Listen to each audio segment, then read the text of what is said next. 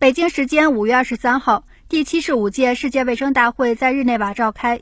大会总务委员会和全会分别作出决定，拒绝将个别国家提出的所谓邀请台湾以观察员身份参加世卫大会的提案纳入大会议程。这一决定充分体现了一个中国原则已成为国际社会普遍共识，是人心所向、大势所趋，不可阻挡。台湾民进党当局借疫情搞政治操弄，不得人心，自取其辱。必将失败。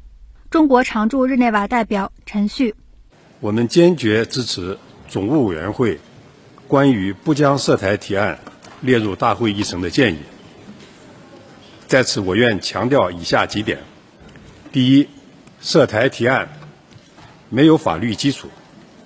联大第二七五八号决议和世卫大会二五点一号决议为世卫组织遵循一个中国原则处理台湾问题。提供了法律基础。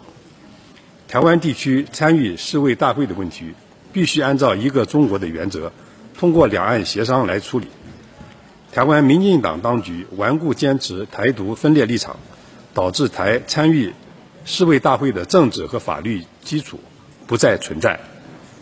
第二，涉台提案没有事实依据。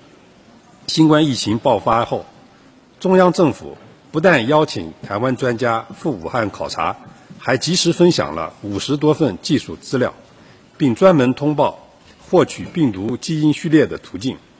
中央政府已向台湾地区通报疫情约四百多次，仅去年一年就批准台湾地区卫生专家参加世卫组织技术活动，就达四十四批四十七人次，所以根本不存在。所谓国际防御体系缺口。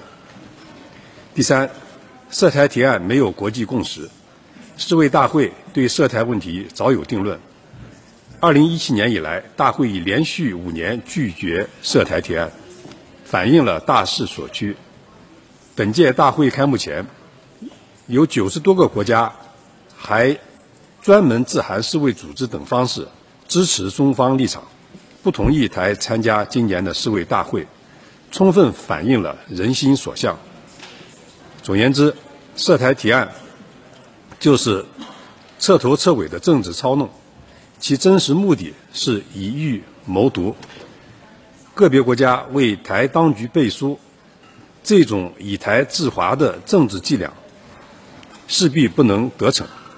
新华社记者日内瓦报道。